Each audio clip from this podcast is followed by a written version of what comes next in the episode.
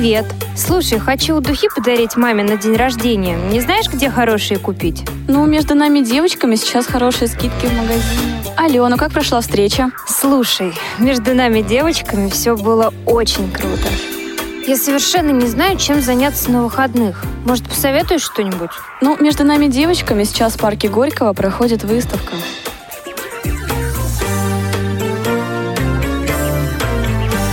Вы слушаете повтор программы. Здравствуйте, друзья! В эфире программа «Между нами девочками». Сегодня с вами Анастасия Худякова, звукорежиссер Дарья Ефремова, линейный редактор Екатерина Жирнова, контент-редактор Софи Бланш.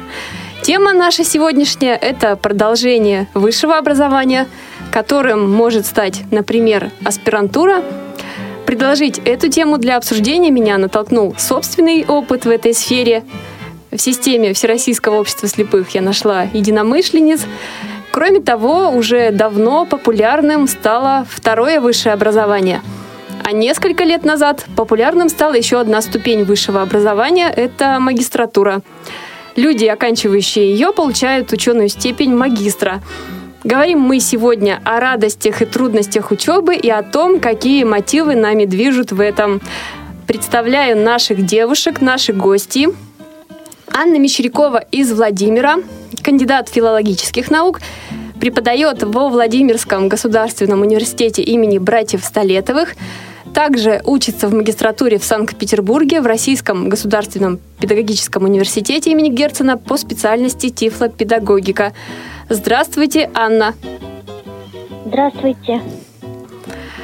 Также наша гостья – это Татьяна Владимирова из Нижнего Новгорода учится в аспирантуре Нижегородского государственного университета имени Лобачевского по специальности филология.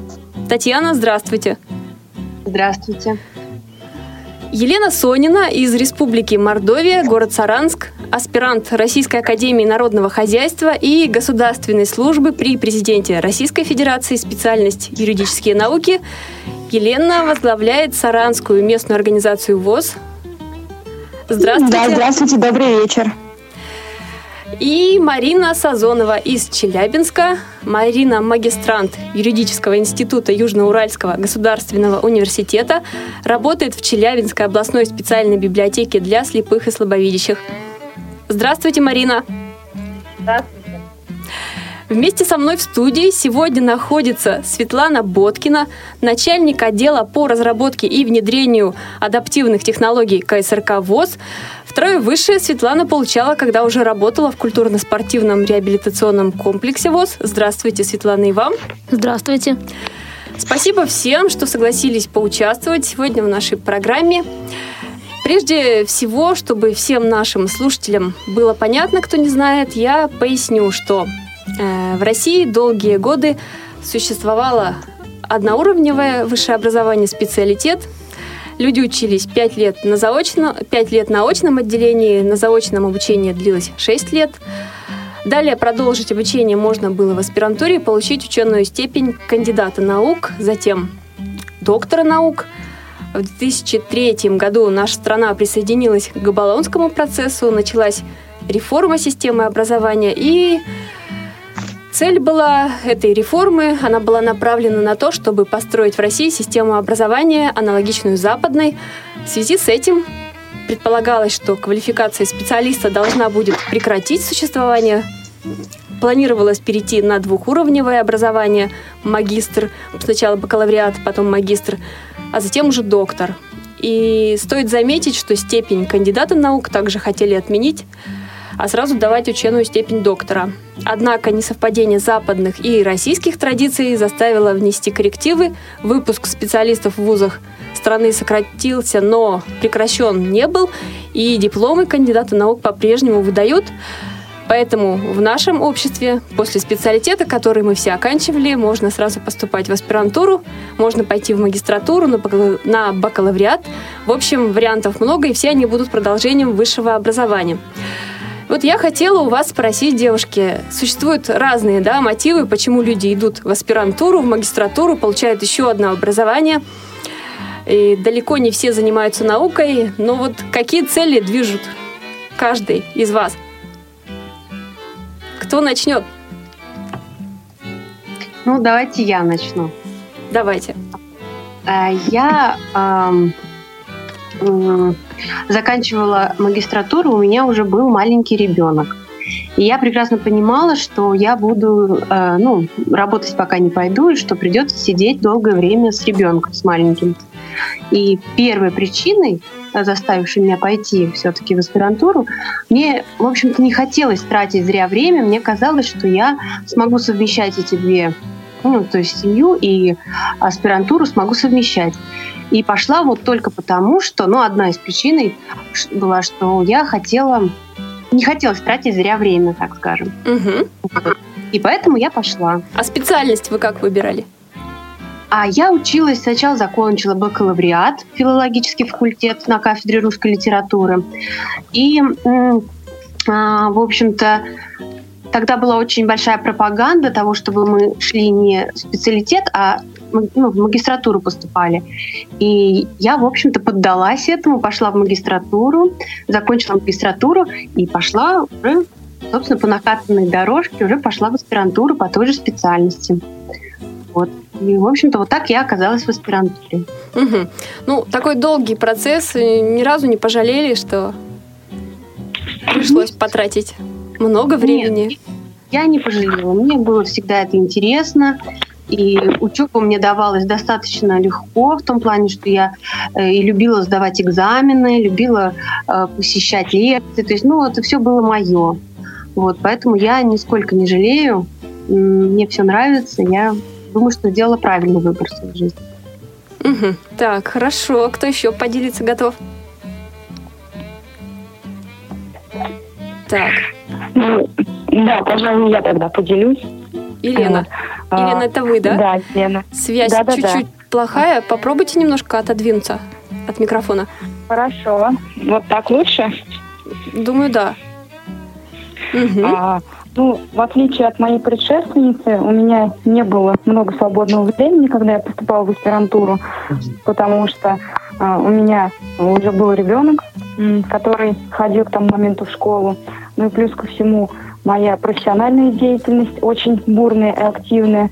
Но готова согласиться с предыдущей выступающей э, с тем, что очень нравилось всегда учиться, очень нравилось посещать лекции, очень нравилось слушать то, что говорят э, профессора, э, что говорят наши преподаватели. Это было жутко интересно. Конечно же, волнительно было сдавать экзамены, но на самом деле процесс такой увлекательный и затягивающий. Да? Как, я, как я считаю, что есть люди, которые любят учиться, и есть люди, которые учатся, ну, потому что так надо, да? Ну, либо, либо не учатся, скажем так. Вот. Все это было жутко интересно, конечно же, новые знания, новые знакомства, потому что я поступала в аспирантуру не в своем городе, в Саранске, а я училась в Москве. Это был целенаправленный вот. выбор вуза в другом регионе? Да, это было целенаправленно. Знаете, казалось, что как будто э, мало места в своем городе, и вуз в своем городе э, я закончила, и захотелось э, поступить именно в другой город. И я ни разу об этом не пожалела, потому что у меня замечательный научный руководитель, э, она проживает также в Саранске, но преподает вот в этой академии. Вот замечательный человек и высококлассный специалист, доктор наук. В общем, в общем, вот как-то так. Как-то удалось совместить и учебы, ну пусть это было заочно, да, наверное, очная учеба сильно отличается от заочной, но когда нет возможности учиться очно, хотя как бы не хотелось бы, да, вот, э, слава богу, что есть такая возможность э, учиться угу. заочно несколько, э, несколько недель в год, вот, все-таки осваивать профессию, науку, заниматься наукой. Угу. Хорошо, Елена. Спасибо. Татьяна Владимирова. Да. А что двигало вами, когда вы? Я вот рассказала только что. А, у вас очень похожи голоса. А Анна Мещерякова. Ну, в отличие от э, моих предшественниц, я хочу сказать, что у меня решение о поступлении в аспирантуру было далеко не спонтанным. То есть я, в общем-то, знала, что этим закончится уже на первом курсе. А на втором курсе мне уже научный руководитель будущий. На первом курсе университета, да, вы имеете в виду? Да, да, да, да. Дал понять, что она хотела бы меня видеть в аспирантуре. И, в принципе, так все медленно, поэтапно, пошагово к этому постепенно приближалось. То есть на первом ну, курсе вуза вы уже выбрали какое-то исследование, которое показало преподавателю, вашему научному руководителю, что из вас может получиться хороший научный работник.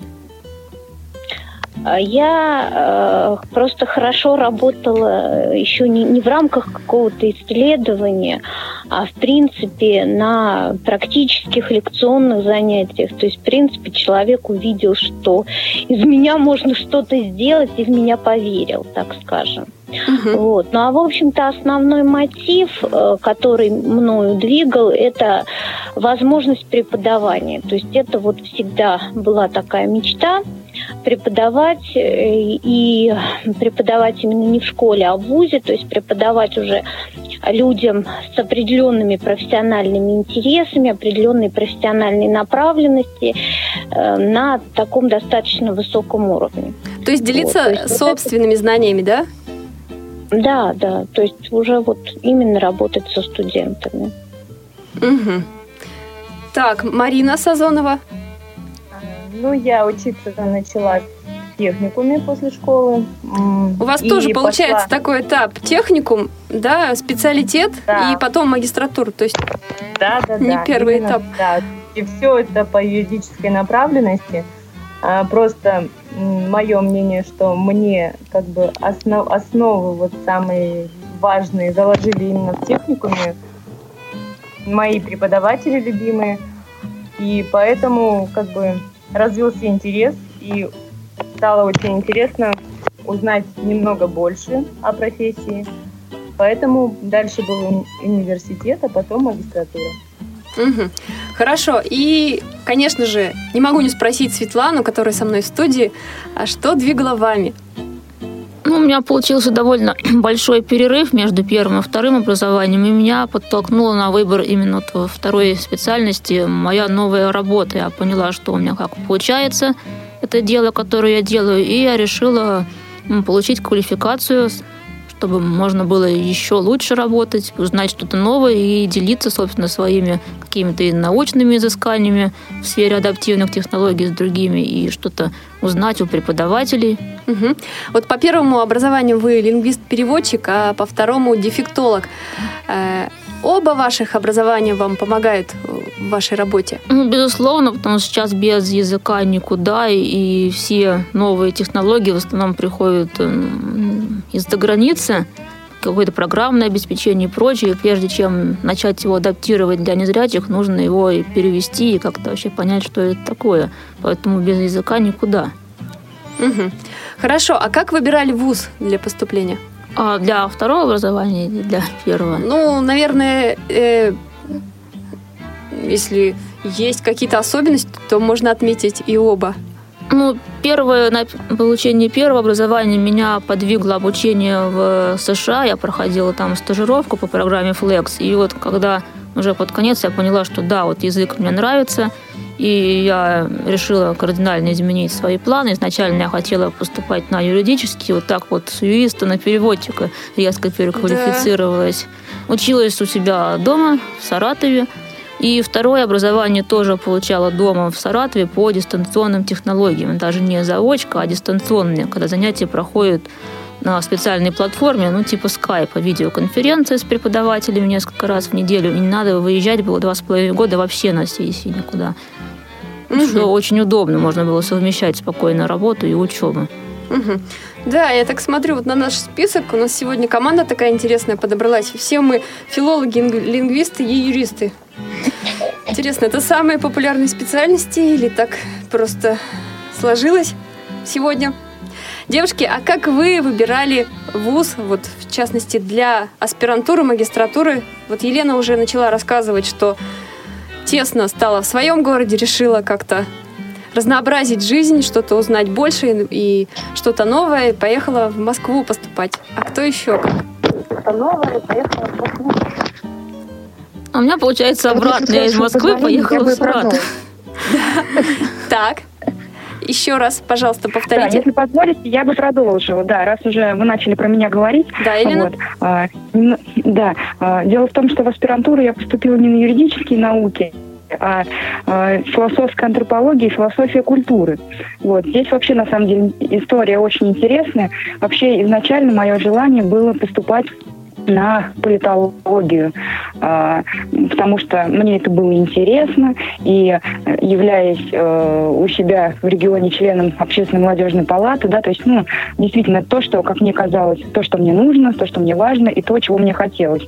Вот. Но в процессе подготовки, в том числе и к вступительным экзаменам, и с размышлениями о том, э, на какую тему я буду писать э, свою диссертацию, да, конечно же, нельзя было не э, принять во внимание тот факт, что я работаю в обществе слепых, что я работаю с инвалидами. Соответственно, э, в своей работе э, мне хотелось э, отразить в том числе и это, да, ну то есть сделать какую-то какую-то научную работу, в которой обязательно бы фигурировали инвалиды. Ну уж так сложилось. Вот. И получилось, что э, было принято решение поступать именно на философию, потому что там как бы более, э, более широкие возможности.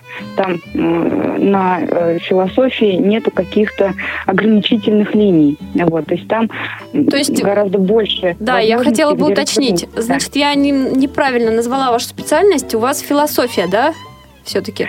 Да, дело в том, что вуз я закончила на юридическом факультете. Угу. То есть я да.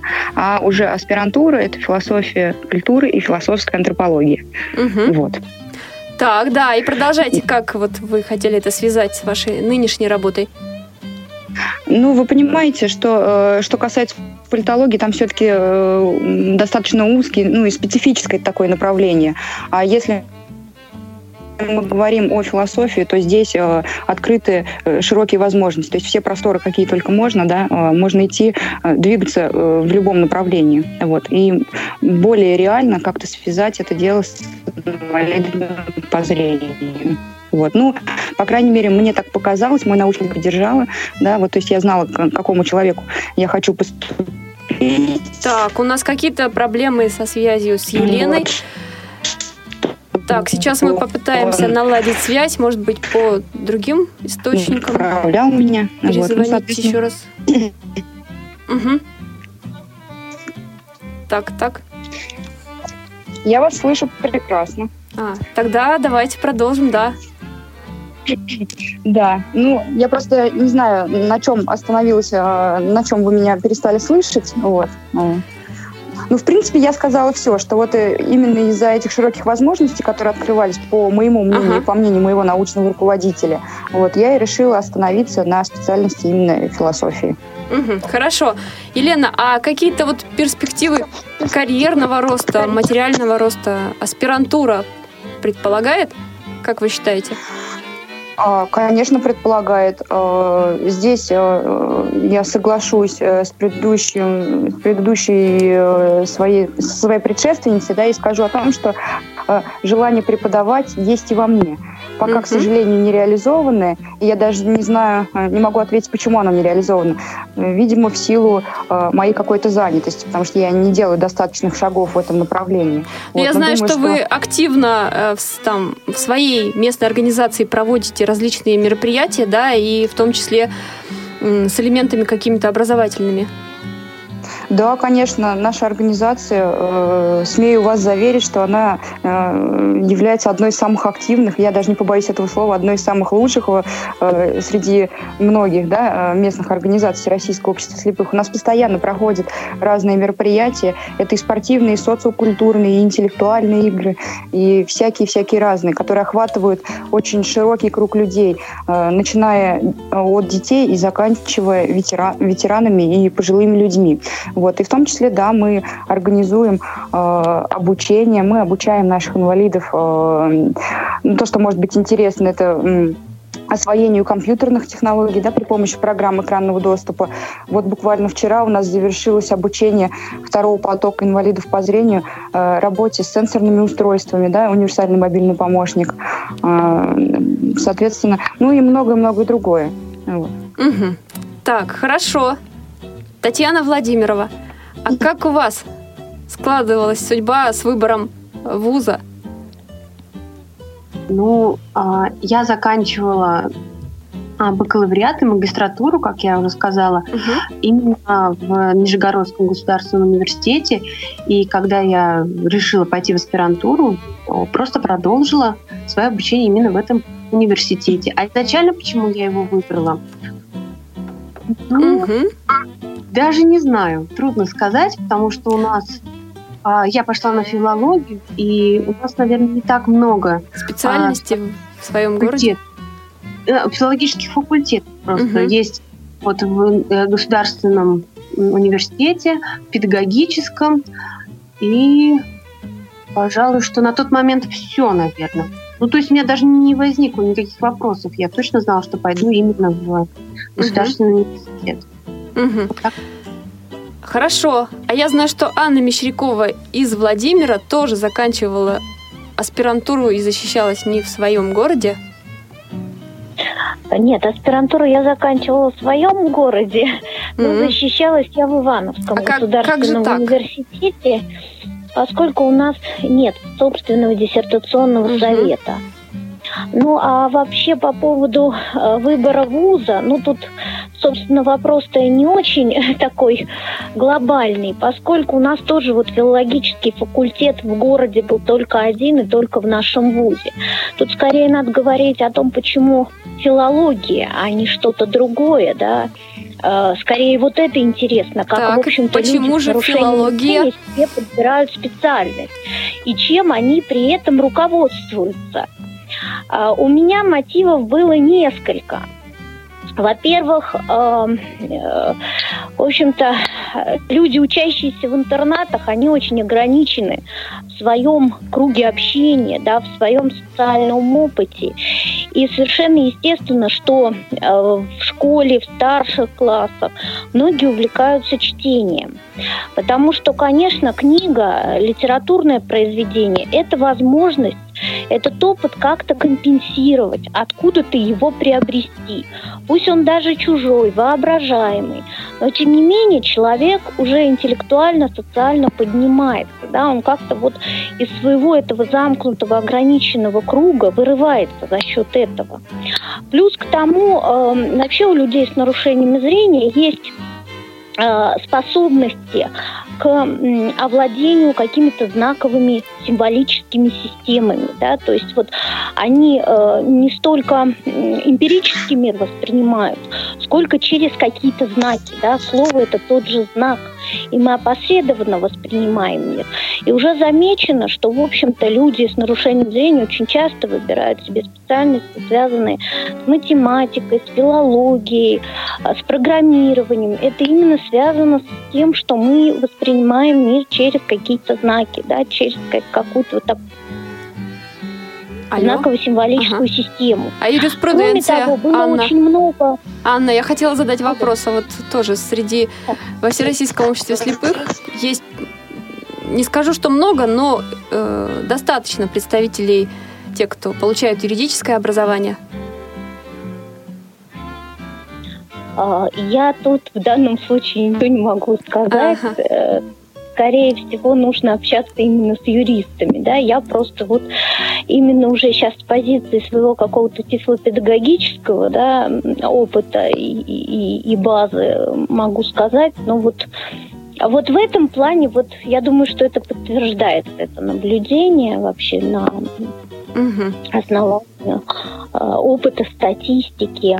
А потом еще одно, один момент был связан с тем, что очень многие мне советовали не ходить на филфак. Почему? Потому что огромное количество литературы, огромная нагрузка. У меня даже не хотела вступительная комиссия брать документы. Меня, в принципе, спасло наличие золотой медали.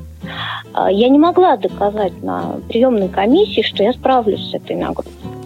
Но вот именно из чувства противоречия и из желания преодолеть это, эти все трудности э, и поставить себе вот такую высокую планку, я, собственно, именно филфак и выбрала. Помимо того, что ну просто были склонности и способности вот к этому, к, к этой именно сфере. Угу.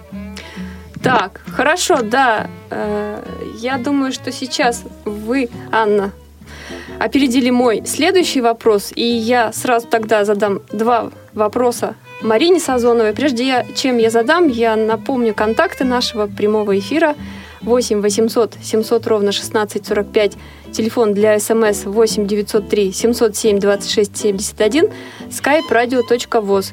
Если вы хотите задать какие-то вопросы нашим гостям, то, пожалуйста, средства связи к вашим услугам.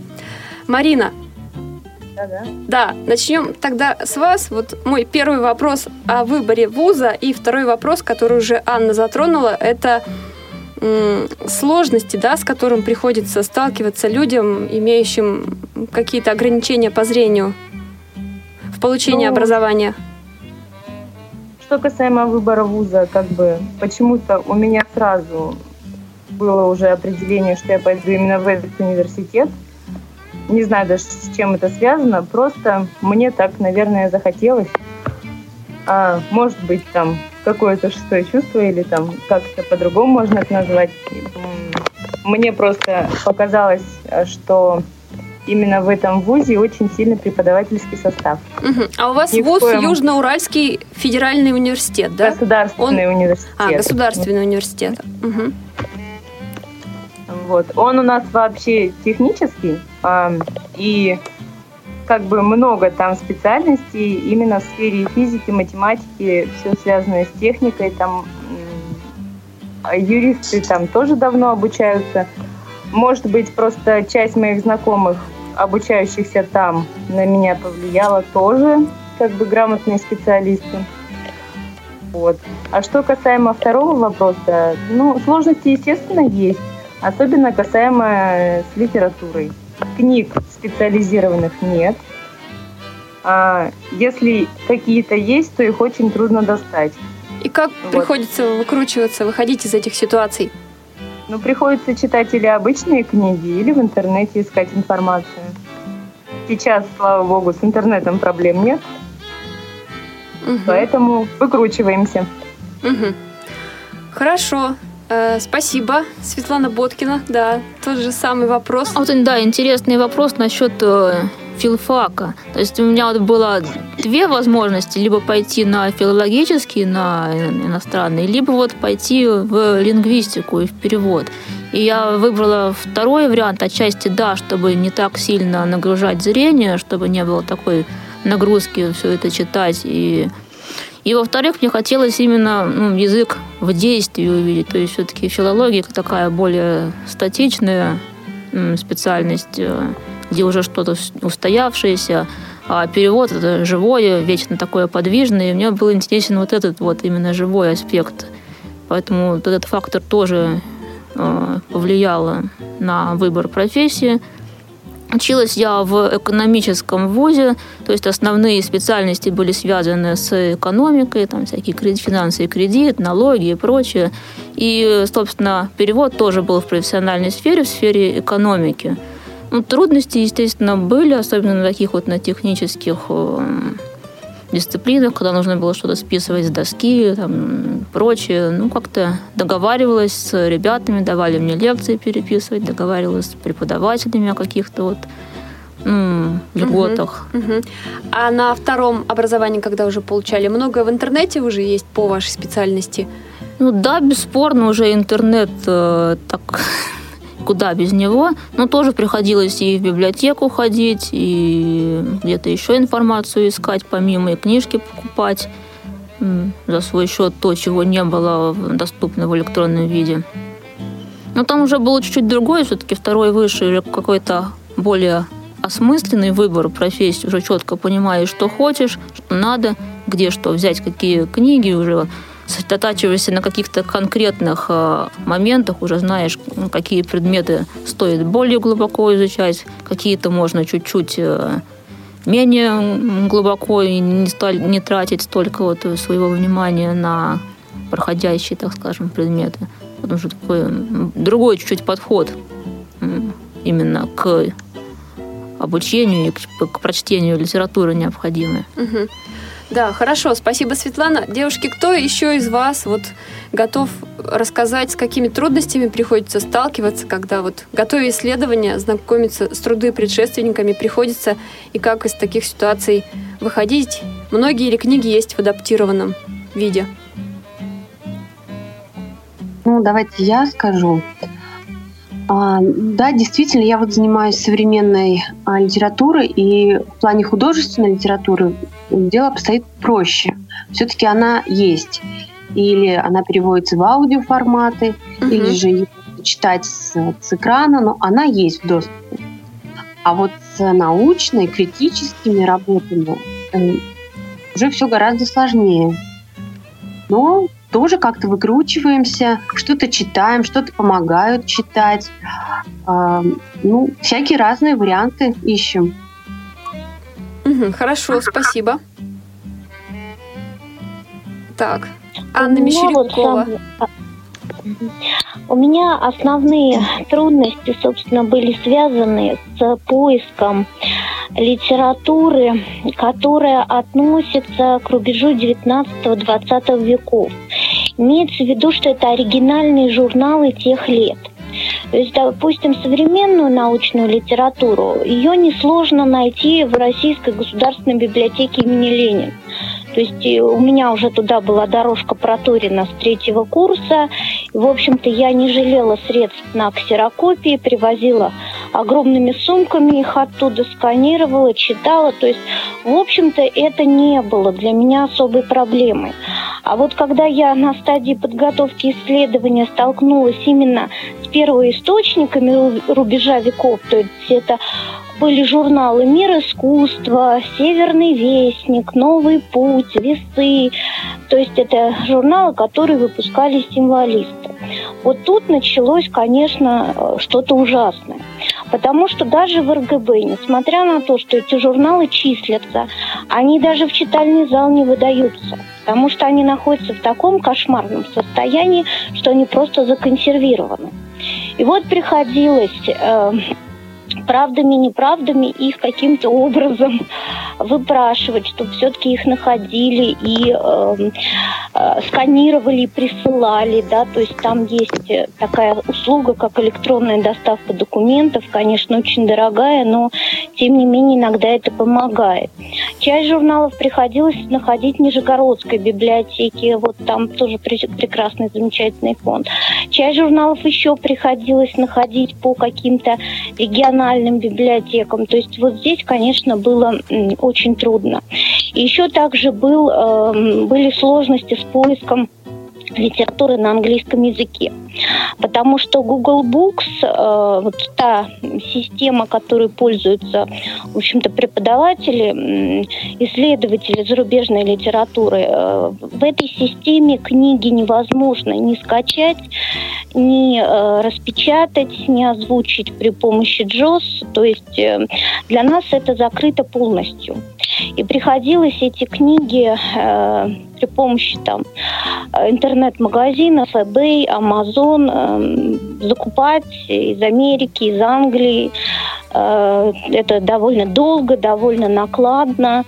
Э, потом их опять же сканировать. Э, Все это сканируется, распознается очень плохо, с множеством ошибок. Вот. И потом все это читать. То есть вот, здесь, конечно, были большие трудности. Приходилось ли прибегать к помощи родственников? А, к помощи родственников приходилось прибегать, когда читали вот эти старинные журналы, потому что шрифт там ужасный, и распознать его файнридер или чем-либо еще невозможно. То есть вот там приходилось, конечно, просить читать, потому что ну, э, это нечто нечленораздельное. И рассмотреть это тоже самостоятельно с моим зрением, вот этот витиеватый шрифт, тоже невозможно. Угу. Понятно. Так, девушки, я предлагаю прерваться на музыкальную паузу. Прежде чем мы послушаем песню, я напомню, что сегодня у нас в гостях Анна Мещерякова из Владимира, Татьяна Владимирова из Нижнего Новгорода, Елена Сонина из города Саранска, Марина Сазонова из Челябинска. Вместе со мной в студии находится Светлана Боткина. Прервемся на музыкальную паузу. Алла Пугачева, песенка про учебу.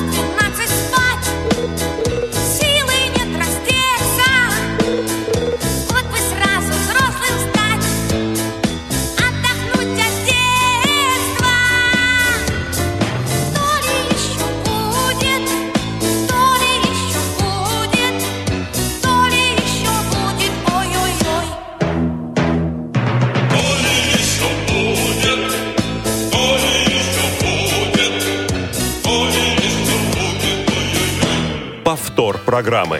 Дорогие друзья, мы снова в эфире. Программа «Между нами девочками». Сегодня мы говорим о продолжении высшего образования. У нас в гостях Анна Мещерякова из Владимира, Татьяна Владимирова из Нижнего Новгорода, Елена Сонина из Саранска, Марина Сазонова из Челябинска, э, в студии Светлана Боткина и я, Анастасия Худякова. Мы продолжаем. Вот как сейчас пелось в песенке, она, конечно, больше посвящена школе, но тем не менее современном, о современном образовании, таком непростом, трудном, сложном. А вот э, вы, девушки, что-то вам напомнило вот в вашем образовании это?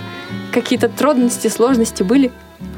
Ну, понятно, если ты хочешь учиться, то нужно потратить на это определенное количество времени, и ничего им просто так на голову не сваливаются, ни знания, ни оценки хорошие, ни мнение положительное преподавателя. Естественно, приходится ну, довольно много и трудиться. Трудиться, да, для получения результата. Угу. И сил тратить немало, да? Ну, естественно. Ночами бывает не высыпаться. Ну, тем более какие-то предметы даются легко, какие-то сложные. Я столкнулась с тем, что на втором высшем у меня было много дисциплин, связанных с медициной, а для меня это вообще темный лес. И было потрачено достаточно много усилий, чтобы получить достойные оценки, хоть как-то все это запомнить. Угу. Угу. Хорошо, девушки, а вот э, вам как дается все-таки получение образования? Много ли сил приходится прикладывать? Или все-таки это так э, попутно с работой все удается решать быстро и легко? Елена Сонина. Ну, я думаю, что Светлана уже все сказала, да, и э, до этого выступающие говорили о том, что э, довольно разные трудности э, в получении, при получении образования. Причем, я считаю, неважно, какое это образование, первое высшее, второе высшее, либо когда ты учишься в аспирантуре, да, те же проблемы, когда мы не видим, что написано на доске, чтобы записать, да, э, те же проблемы э, при э, поиски литературы э, в электронном оновиде, либо в отсканированном оновиде. Вот. Но я считаю, что тот человек, который поставил перед собой цель, да, что он хочет получить образование. Вот такое-то конкретное образование. И я считаю, что такой человек обязательно достигнет своей цели. И неважно, какие трудности э, при этом будут э, его сопровождать. А поверьте, легко не бывает и зрячим людям. Я думаю, что трудно с этим не согласиться. Вот. Еще здесь, я считаю, очень важно, когда есть поддержка семьи вот, семьи и близких людей. Если они тебя поддерживают, и, соответственно, ты можешь к ним обратиться за какой-то помощью, то это существенно э, легче проходит процесс обучения, пусть даже психологически. Вот, да, потому что бывают такие моменты, когда, э, когда я сдавала экзамен э, по философии, э, и я читаю и не могла освоить одного, в общем-то, э, научного деятеля ну, как-то очень все сложно было написано у него. Угу. Вот. И э, доходило до того, что все, не могу, все, больше не буду вообще. Ну, сил нету просто, да, потому что сидишь, корпишь над этими учебниками, и, э, ну, не особо получается, да. Вот. И когда поговоришь с каким-нибудь родным человеком, он скажет, я в тебя верю, у тебя все обязательно получится, ты сможешь. И какой-то новый прилив сил, открывать какое-то второе дыхание. Ты перечитываешь э, эти статьи, да, перечитываешь э, эти учебники и понимаешь, что да-да, в принципе, принципе, действительно все не так-то сложно, просто нужно было собраться с мыслями, или, может быть, нужно было вот этот вот толчок от человека. Угу. Вот. Считаю, да, я так. с вами согласна абсолютно, Елена, что вера наших близких в нас очень дает нам много сил, и это какой-то толчок прям, то, чтобы сделать то, что, казалось бы, сделать невозможное просто. Так, другие девушки с нами. Ну, я, я бы хотела сказать, что в плане лекций я, например, обходилась, э, получила разрешение а, записывать на диктофон лекции. Я записывала на диктофон и, приходя домой, уже переписывала эти лекции себе по, по Брайлю, как я пишу. Угу. А, что касается родственников, конечно, колоссальную роль сыграла моя мама, которая, ну, без которой просто бы я не смогла бы закончить, не пойти бы в аспирантуру. Она очень много мне помогала и читала мне, и материалы искала, и, в общем, ну, большую роль сыграла в моем образовании совершенно. И еще хотела бы сказать, что я-то как в своем не столкнулась проблемы понимания преподавателей, как-то. Пожалуйста, поближе к микрофону. А, что меня как-то отговаривали или еще что-то. Такого не было. Все преподаватели всегда помогали, всегда шли навстречу. И, в общем-то, в этом плане было очень комфортно. И я не чувствовала какой-то себя белой вороной среди вот общего числа студентов. Угу. А среди э, сверстников, э, бывших сокурсников не было таких вопросов, зачем вам это надо? Может быть, недопонимания какого-то с их стороны? Нет, нет. У меня очень много а, подруг, знакомых, с, которых, с которыми я уже до, ну, до сих пор общаюсь, несмотря на то, что они закончили магистратуру и ушли, а я пошла дальше учиться. То есть с кем-то я до сих пор поддерживаю отношения. Э, со мной вместе учится тоже подруга моя в аспирантуру. Мы пошли вместе из одной группы, которая тоже очень много помогает. Я не столкнулась. То есть мне в лицо никто ничего подобного никогда не говорил. Не знаю, может, кто-то что-то думал, но в лицо мне никто не сказал ни разу. Угу. Девушки, а кто-то из вас сталкивался с нечто подобным? Ну, у меня была ситуация, когда мне запрещали писать на диктофон лекции. Ну, просто преподаватель уперла, сказал, что это ее авторское право, у нее уникальные лекции, что никаких диктофонов на ее занятии быть не должно. Ну, это была ее позиция. Я тогда так разозлилась, что выучила этот ее предмет и сдала его на пятерку. Что мне стало, стало обидно. Ну... Пятерку с плюсом. Ну, не знаю, на пятерку точно. Угу. А среди одногруппников вообще не было никакого недопонимания. Ребята даже и забывали, что я не вижу. Они у меня и списывали все, и просили угу. какую-то домашку показать. Как-то вообще не было никаких проблем психологических. Угу. Хорошо. У остальных девушек, наверное, тоже не было никаких сложностей с этим связаны? Знаете, сложности были в другом отношении. Так, потому что Анна да. на определенном этапе зрячие просто начали завидовать, что человек может без бумажки и готов на всех э, на любой паре, на любой лекции, семинаре отвечать. То есть если сначала э, как бы присматривались ко мне, но потом уже просто началась какая-то зависть, и люди уже просто начали... Их это начало просто раздражать. Почему человек... А как раздражение который... проявлялось? Ну, раздражение проявлялось там в недо... ну, недоброжелательности внешней, какой-то раздражительности. Угу. Иногда бывали какие-то ну, такие мелкие конфликты по пустякам. Ну, в общем-то, я сначала из-за этого очень сильно переживала, а потом решила, что если у меня есть такие вот недоброжелатели, так скажем, враги, значит, я уж точно не бедный и не несчастный человек, потому что у, у бедных и несчастных врагов не бывает. Вот. Ну, а, в общем-то, были люди, которые, с которыми были очень хорошие, теплые отношения, и мы до сих пор их поддерживаем. Угу, хорошо. А скажите, как студенты реагируют на незрячего преподавателя? И удается ли им списывать? И, может быть, какие-то приемы есть, чтобы как-то проверить их знания? Знаете, единственная, в общем-то, сложность, с которой я столкнулась, это то, что а, в аудитории мне не удается установить визуальный контакт со студентами. В общем-то, они меня понимают, и я их тоже, но им вот необходимо, чтобы человек на них четко смотрел, даже жестикулировал, и так далее и тому подобное. А э, у меня бывает такое, что я вроде бы и смотрю в сторону да, того студента, и мне-то кажется, что я смотрю на него, хотя бы внешне, но э, взгляд направлен немножечко не туда.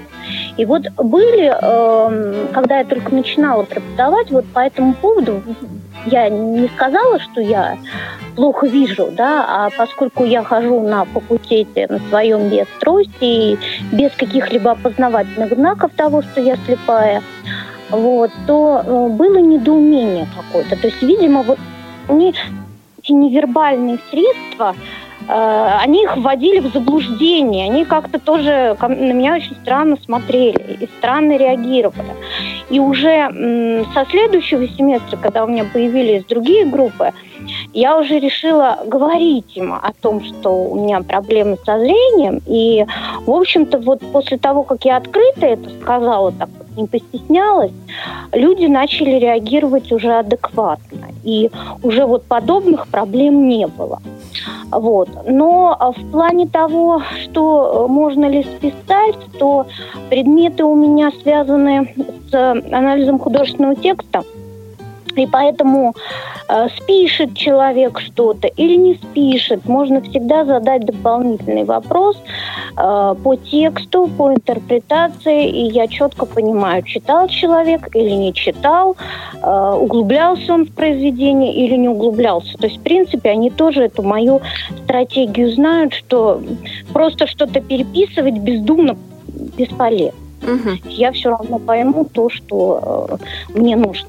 Но потом я, в общем-то, никогда не привязываюсь к вот этим бальным оценкам. Для меня они очень такой условный показатель, потому что э, так или иначе мы все равно каждого студента именно оцениваем по его качествам угу. и способностям детям. А, к сожалению, такие литературоведческие дисциплины по-настоящему даются немногим. И я это прекрасно понимаю, что, например, там ставить э, человеку там плохую оценку из-за того, что ему это просто не дано, э, это тоже не очень, э, я считаю, этично. Поэтому тут уже приходится находить компромисс вот какой-то. Потому что ну, мы прекрасно понимаем, что дисциплина очень сложная, и мало кто действительно достигает хорошего уровня. Анна, а еще такой вопрос. Вот э, вы преподаете в ВУЗе. Э, преподавать начали, когда еще учились в аспирантуре? Э, как туда устроились? Расскажите об этом. И были ли трудности? И я начала работать, когда еще училась в аспирантуре. А, но и первое время я не преподавала, а просто работала заведующей методическим кабинетом. А, потом я параллельно начала работать в частной школе, преподавать. А вот уже непосредственно после защиты я уже вот получила именно нагрузку на, на двух кафедрах в ВУЗе и, э, соответственно, начала преподавать. Сразу ли вам дали часы? Э, нет, это было довольно сложно их найти, убедить в том, чтобы их дали именно мне.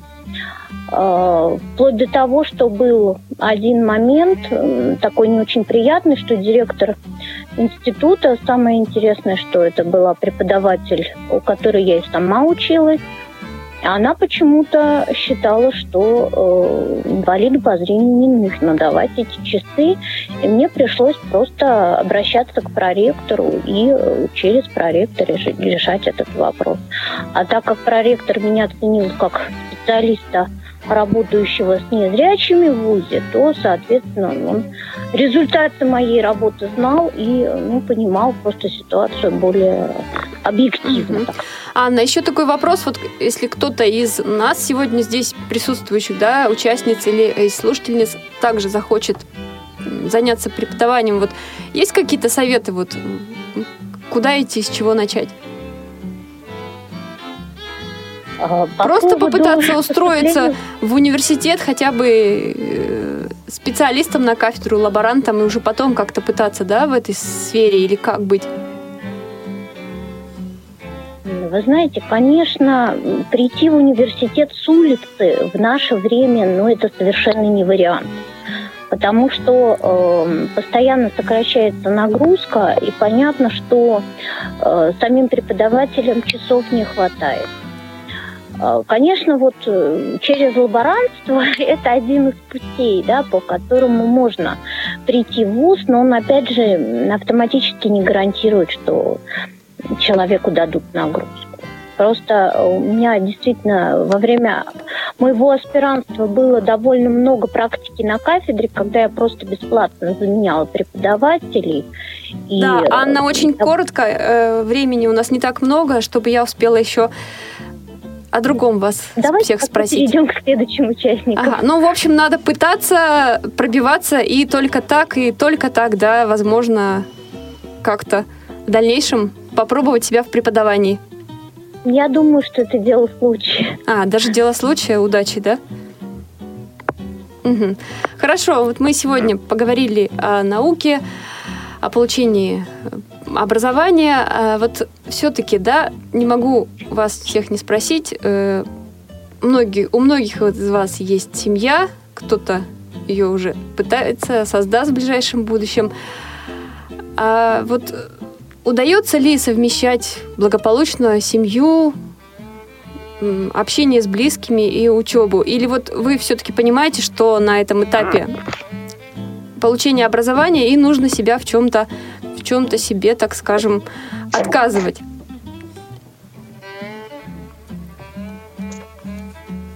Елена. Да, что спасибо. Я почему-то знала, что вы спросите у меня у первой, да. Вы знаете, ну, вообще получать образование, когда у тебя уже есть семья, когда у тебя есть ребенок, да, это определенные э, создает сложности, да, ну, если можно так об этом говорить. Вот. Но здесь приходит на выручку то, что в системе образования есть заочная форма его получения. Вот, соответственно, благодаря этому я считаю, что можно и качественно получить образование, да, особенно если ты делаешь это осмысленно, особенно если это уже не первое образование, либо ты поступаешь в аспирантуру, у тебя уже есть определенные цели, и ты знаешь, к чему ты стремишься. Вот. Ну и плюс женщина, она есть женщина, да, и ребенок для нее это самое главное, поэтому на ребенка э, время всегда есть всегда будет, и так и всегда должно быть. Ну а работа, э, прикладывается еще к этому работа. Если работа любимая, если ты, тебе нравится то, чем ты занимаешься, если ты получаешь от этого удовольствие, я считаю, что все, что нам нравится, все это мы можем делать. Да? Э, мы любим свою семью, мы хотим получить э, образование по любимой нами специальности, да, по, по любимому нами направлению, вот. Ну и мы любим свою работу, соответственно, все получится. Угу. И неважно, выходные это будет, либо в ночное время, либо еще как-то мы будем Не могу не задать книги. вопрос такой, да, не спросить ваше мнение. Любят ли мужчины умных женщин? Ну, я считаю, что умные мужчины любят умных женщин. Угу, хорошо. Вот, мой ответ будет коротким, да. Спасибо. Угу. Так, Татьяна Владимирова. Да, я а, учусь в аспирантуре, в очной аспирантуре. А, но я не работаю, поэтому как бы на семью время остается, и на ребенка тоже. Однако, когда я поступала, а, то у меня а, было ну, другое представление о, об аспирантуре. Мне казалось, что это вот сдать кандидатские экзамены, в общем-то, и писать диссертацию дома, грубо говоря. А сейчас в связи со всякими реформами образовательными стали очень много нагружать а, аспирантов, именно вот обучать их чему-то снова, опять учить, нагрузка больше, заставлять ходить на занятия, причем настолько, что а, твое присутствие на занятиях даже влияет на оценку. Угу. Вот. То есть занимает это, это да, много времени, да? Скорее всего, оно уже это время отнимается от того времени, которое ты планируешь потратить на написание диссертации, а не от... Угу. Хорошо, а следующий вопрос. Любят ли мужчины умных женщин, как вы считаете? Ну, я соглашусь, конечно, что умные, конечно, любят умных женщин. Даже не знаю, наверное, надо спрашивать у мужчин все-таки. Хорошо, спасибо. Марина Сазонова. Марина, вы нас слышите? Да, да, я вас слышу. Да, тоже вот эти два вопроса очень коротко, времени у нас остается мало. Ну, мне кажется, если грамотно распределить свое время, то должно хватить на все. Просто поначалу, конечно, сложно, а уже когда втягиваешься и распределяешь все так, как тебе удобно, становится проще и хватает времени на все, на всех. Угу, хорошо. Соответственно, отдохнуть тоже останется время. Угу. А касаемо, любят ли мужчины умных женщин, мне кажется, конечно, любят. Угу. Любят. А что скажет Светлана Боткина? Ну, если, мне кажется, распределить все дела четко по плану, то времени должно хватить на все. А если не будет плана, то тут уже не зависит, есть семья или дети, то ничего не получится сделать. Все-таки надо планировать э, свои задачи и вот распределять время на конкретные цели, и тогда все будет хорошо. Что касается мужчин, это зависит от мужчин, и действительно лучше у них спросить. В каждом конкретном случае, наверное, будет ответ разный. Угу, спасибо. И Анна Мещерякова, снова к вам возвращаемся. конечно, честно сказать, мало получается времени уделять ребенку и мужу. Хотелось бы это делать больше. Но, к сожалению, профессия обязывает преподавание в ВУЗе, э, занимает огромное количество времени. По поводу того, любят ли мужчины умных женщин, думаю, что да, потому что в наше время мужчины очень многое переложили на плечи женщин и любят, чтобы за них принимали решения. Угу. Были Хорошо, спасибо, а Анна. У нас очень мало времени. Спасибо всем большое. Напомню, что сегодня нашими участницами программы были Анна Мещерякова, Татьяна Владимирова, Елена Сонина, Марина Сазонова, Светлана Боткина. С вами была Анастасия Худякова. Девушки, я желаю вам всем дальнейших успехов в работе, новых интересных открытий и, конечно же, женского счастья. Всего доброго, до свидания и напоследок слушаем песню о любви.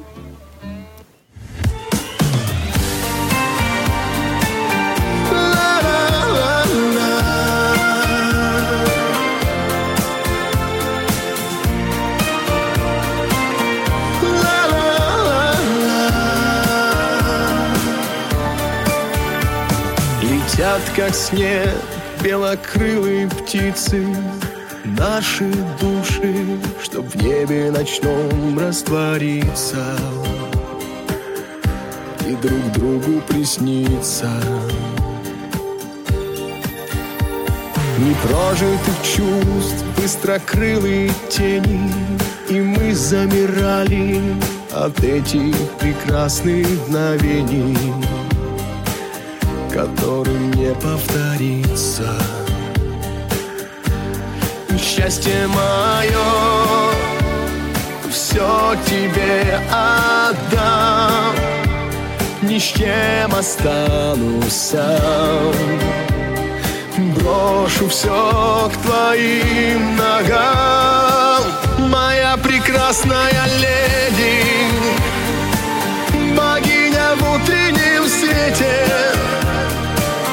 Ловлю мгновения эти любви.